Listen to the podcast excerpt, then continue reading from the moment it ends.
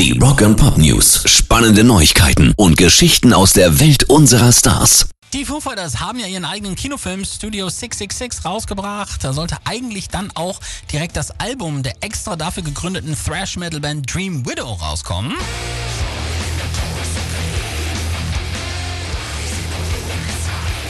Das haben Dave Grohl und Co. aber nicht ganz geschafft. Jetzt kommt March of the Insane, aber diesen Freitag auf den Markt. Allerdings erstmal nur digital. Physisch wird's dann aber nachgereicht.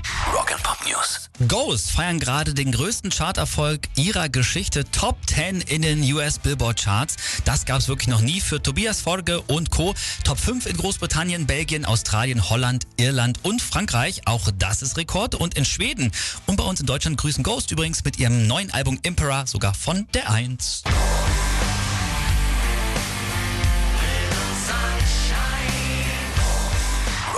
News. Die Geschichte von U2 soll ein neuer Netflix-Hit werden. Die Meldung ist ganz frisch, deshalb weiß man noch nicht ganz so viel. Zum Beispiel, ob Bono und Co. überhaupt irgendwie involviert sind und wann das Ding rauskommt. Nicht mal, ob es eine Serie oder ein Biopic wird. Allerdings spricht einiges für Möglichkeit 2. Denn was wir wissen ist, dass Anthony McCarthy das Drehbuch schreibt. Und das hat er auch schon für Bohemian Rhapsody gemacht. Das erfolgreichste Biopic aller Zeiten. Und produziert wird das Ding von J.J. Abrams. Der hat die letzten Star Wars-Filme und auch die Mission Impossible-Streifen gemacht.